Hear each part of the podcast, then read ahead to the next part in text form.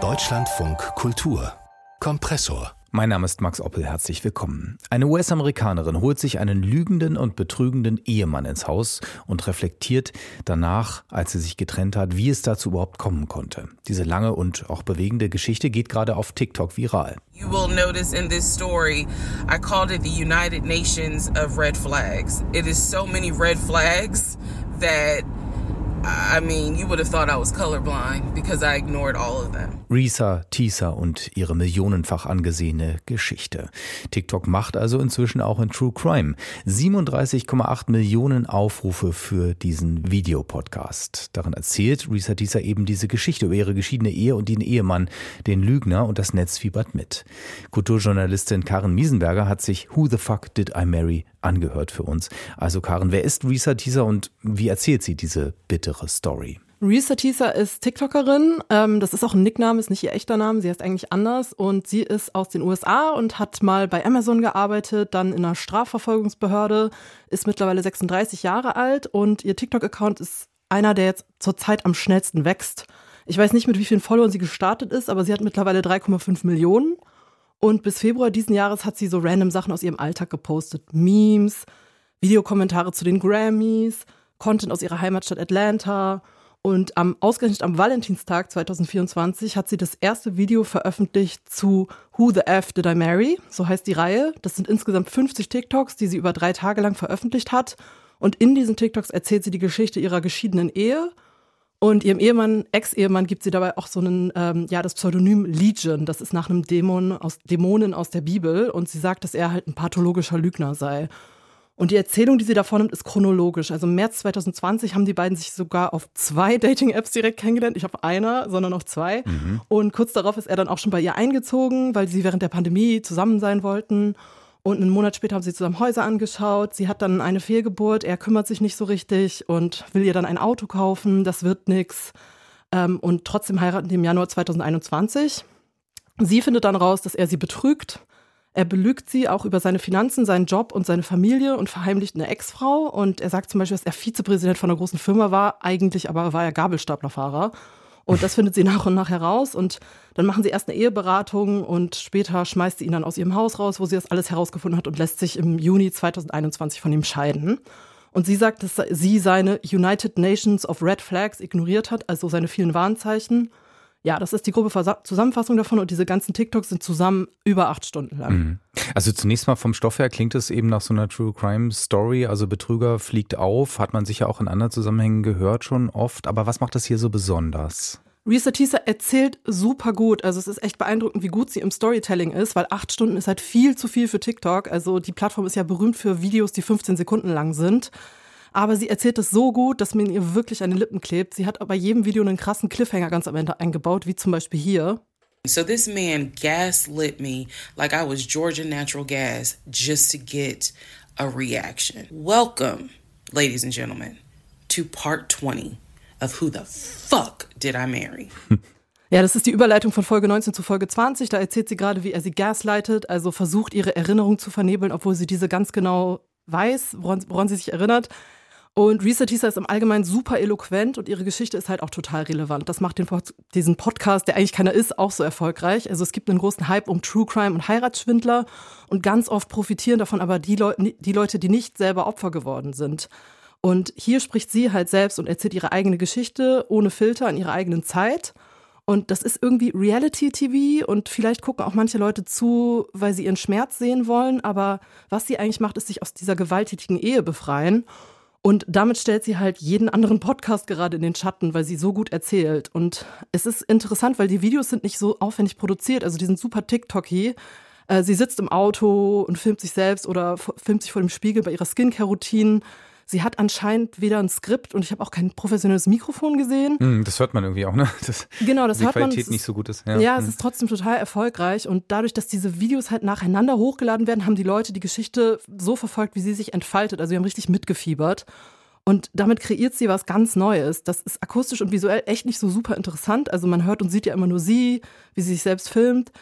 Und bei True Crime Podcasts zum Beispiel ist es ja so, dass die ein Skript haben, die haben mehrere Stimmen, die haben Geräusche, Leute machen sich da super viel Arbeit mit. Hat sie sich vielleicht auch gemacht, aber durch ihre TikTok-typische Erzählweise macht sie das total nahbar. Es gibt, also es hört sich auch so ein bisschen an wie Sprachnachrichten teilweise. Mhm. Es gab auch einen TikTok, wo jemand gesagt hat, äh, oder jemand hat kommentiert, mein Kind hat mich gefragt, wer mir so viele Voice Notes schickt.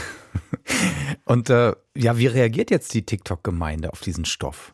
Also TikTok fiebert mit. Ähm, es ist super witzig und gleichzeitig absurd und die Geschichte ist natürlich auch, so sollte sie wahr sein, sehr, sehr tragisch.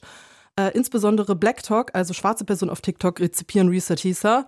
Ein User zum Beispiel hat ein Video von sich hochgeladen mit dem Titel Ich das ganze Wochenende lang, wie ich versuche herauszufinden, who the F did she marry? Und der zeigt sich dann dabei, wie er kopfschüttelnd sein Abendessen isst, seine Wäsche macht und dabei ihre TikToks gebannt verfolgt. Eine andere Userin, die filmt sich selbst, wie sie zu ihrem Partner geht und sich super viele Fragen, also und den super viele Fragen stellt, so ich will deine Kontoauszüge sehen, zeig mir deine Geburtsurkunde und dann krabbelt dann noch so ein Kind im Hintergrund rum und er so, ist das überhaupt das Kind? Das ist wahrscheinlich das gemeinsame Kind.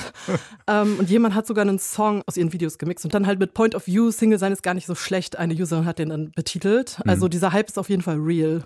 Ja, aber die Frage ist natürlich, du hast es ja auch schon anklingen lassen, ist es denn wirklich echt äh, oder könnte das eben auch ein geniales Skript sein, also fiktional und eben eine neue Art der Inszenierung? Ja, klar, man kann nicht ausschließen, dass es eine Mockumentary ist. Ich glaube es aber nicht. Also ich kann es nicht beurteilen, halte es aber für ziemlich unwahrscheinlich. Was aber auf jeden Fall real ist, ist eben dieser Hype. Sie hat auf dem ersten Video von dieser Serie allein 37 Millionen Views. Und es gibt mittlerweile auch Merchandise wie T-Shirts von äh, von, von ihrer Arbeit. Und äh, wir können hier nicht über diesen Wahrheitsgehalt sprechen und man muss sagen, das sind, also muss deshalb auch sagen, das mutmaßlich passiert. Aber was definitiv wahr ist und auch größer als dieser Hype ist, ist, dass Frauen sich mit diesen Videos identifizieren.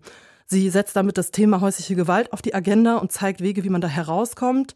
Und man sieht an den Reaktionen, wie, ähm, ja, dass viele Frauen zum Beispiel schreiben, danke, dass du es erzählt hast, ich war in so einer Beziehung und es ist eine Geschichte über eine mutmaßliche Gewalterfahrung und Heiratsschwindel. Und Heiratsschwindel ist in den USA und auch in Deutschland sehr, sehr schwer nachzuvollziehen und zu ahnden. Mhm. Deswegen macht es so relevant. Ja, relevant auf jeden Fall. Wichtiges Thema. Äh, die Frage ist natürlich dann, verdient sie am Ende dann doch Geld mit den Videos? Kann das auch ein Motiv sein? Ja, also ich glaube nicht, dass das, das erste Motiv ist. Sie hat aber auch Geld verdient. Also sie hat zum Beispiel ihr Cash-App verlinkt, da kann man ihr Geld überweisen. Und sie hat auch einen TikTok hochgeladen, wo sie höchstwahrscheinlich eine Duftkerze bewirbt, weil das passt gar nicht in ihre anderen TikToks rein. Mhm. Und sie hat zum Beispiel mehrmals gesagt in ihrer Videoserie, dass sie schon lange von Reisen nach London und Paris träumt. Das hatte der Ex-Ehemann ja auch versprochen. Das wird nun wohl wahr. Also eine Airline sponsert Flüge und eine Hotelkette lädt sie in Hotels ein. Und es gibt Firmen, ja, also die Firmen springen halt auf diese Marketingmöglichkeit. Mhm. Und bei TikTok ist es halt so, dass man als Creator auch Geld verdienen kann ab einem bestimmten Punkt. Und sie ist auch Teil eines solchen Programms. Ich habe bei TikTok angefragt, wie viel sie verdient haben. TikTok hält sich da bedeckt, die haben nicht geantwortet. Und äh, es gibt aber Vermutungen dazu. Ähm, Genau, es kann, also es gab mal so ein Creator Fund, hieß das, da hat man zwei Cent pro tausend Views ähm, pro Video erreicht. Jetzt gibt es ein neues Programm, wo man, wo es wohl 20 mal mehr gibt, was bezahlt wird. Mhm. Ja, es gab auf jeden Fall Spekulationen, dass sie mehrere tausend Dollar damit verdient. Diese Spekulation hat Risa Teaser selbst verneint. Ähm, insgesamt ist also einfach nicht klar gerade, wie viel Geld sie verdient hat, aber sie verdient auf jeden Fall welches damit. Mhm. Aber ich muss sagen, ich gönne ihr das und ich finde nicht, dass sie das in irgendeiner Form unglaubwürdig ja, macht. Reicht vielleicht auch in der Hinsicht als Information erstmal. Die Frage, also ich habe mich auch gefragt, was macht ähm, der Ex-Mann jetzt eigentlich? Denn ja, also wenn wir die Geschichte nur von ihr hören, dann ist es ja doch einseitig. Also wir müssten eigentlich auch seine Position hören, oder? Ja, klar. Also ihre TikToks, das ist keine unabhängige journalistische Aufarbeitung dieser Geschichte, sondern sie sagt das auch, äh, sie erzählt das aus ihrer Sicht. Mhm. Sie hat ihn darin anonymisiert, aber mittlerweile hat sich Legion ähm, auch selbst geäußert. Es gab mehrere TikTok-Accounts, die behauptet haben, er zu sein. Ähm, einer davon scheint glaubwürdig zu sein und er sagt, dass das alles nicht stimme. Er droht auch mit rechtlichen Schritten und behauptet auch, einen Netflix-Deal zu haben für diese Geschichte. Hm. Also es kann natürlich auch sein, dass sie nicht die Wahrheit erzählt und rhetorisch klüger ist als er, schneller war, TikTok besser kann als er, aber ich sehe trotzdem keinen Grund, Reset Teaser nicht zu glauben. Und auch für feministische Diskurse ist ihre Geschichte total relevant. Also und auch, dass sie diese selbst erzählt. Ähm, auch wie sie zum Beispiel diesem Mythos Ehe auf den Leim gegangen ist. A lot of what fueled me staying in this situation really was the fact that number one, I didn't want to be alone. Number two, I didn't want to look stupid by having the relationship end so quickly for everyone to be like, we told you something was up. And number three, I was ready to get married. And that, what ready to get married, fueled a lot of stuff. Also sie hat wegen dem Glauben an die Ehe ihrem Bauchgefühl nicht mehr getraut. Und so werden ja sehr viele Frauen Opfer häuslicher Gewalt. Ähm, und die trifft schwarze Frauen äh, häufig, also weitaus höher als weiße Frauen. Ähm, bei Reese Teaser selbst hat Religion auch eine große Rolle gespielt, dass sie sehr an die Ehe glaubt, aus religiösen Gründen. Und selbst wenn es nicht stimmen sollte, haben halt viele Frauen ähnliches durchgemacht und es ist immer noch mit Scham behaftet, darüber zu sprechen. In der Pandemie, ähm, das ist ja auch die Zeit, worauf sie sich bezieht, ist häusliche Gewalt auch angestiegen. Es gab jetzt eine neue Studie vor kurzem ähm, aus den USA und die besagt, dass schwarze Frauen sechsmal öfter getötet werden als weiße Frauen in den USA. Also das mhm. ist eine Realität, die sie halt sichtbar macht, diese Gewalt, die dorthin führt. Ja. Und Risa Tisa hat zwar keine physische, aber psychische Gewalt erlebt und mit Hilfe von anderen Frauen, vor allem schwarzen Frauen, hat sie sich aus dieser Ehe gerettet. Und das erzählt sie öffentlich und selbstbestimmt. Und das ist halt super wertvoll für ähm, auch für feministische Diskurse um Ehe. Absolut. Die TikTokerin Risa Tisa und ihr hörenswerter Videopodcast Who the Fuck Did I Marry? Herzlichen Dank, Karin Wiesenberger. Danke.